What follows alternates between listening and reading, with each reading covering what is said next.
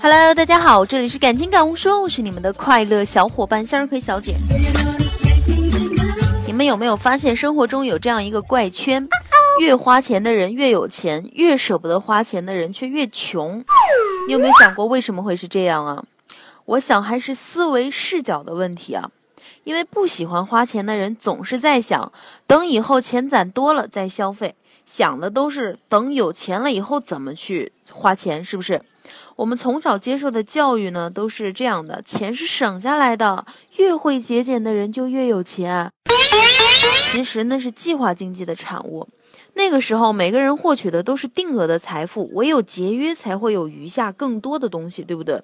斗转星一样，如今人们的财富来源是多元化的，赚钱的概念呢，已经颠覆了省钱的意识。但是我们的生活中节俭的人还是非常多，尤其是我们的父辈、祖辈，他们把能省下的都省下了，能少开支的就少开支，能不出去吃饭就千万不出去吃饭，反正不花钱就最好。存银行啊，是最保险的一种方式。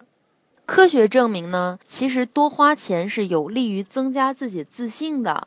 你想想看，你天天穿一套衣服和你经常换衣服，或者说你经常换皮包，然后经常去看电影、吃饭、消费和朋友娱乐。其实是不一样的，自信心会增加很多，而自信带来的价值呢，是你能力成倍的增加。自信可以让一个人更乐于与人交往，更乐于表现自己，进而有更好的心态，有更好的外在积极的环境，进而就会有更多的朋友啊愿意与你交往，自然机会也就会更多。马云的号召呢，其实是有道理的啊。他说，改掉以前舍不得花钱的习惯，以如何做才能赚到钱，实现你的欲望的思维来思考问题。所以啊，钱只要不浪费，所有花的都是合理的。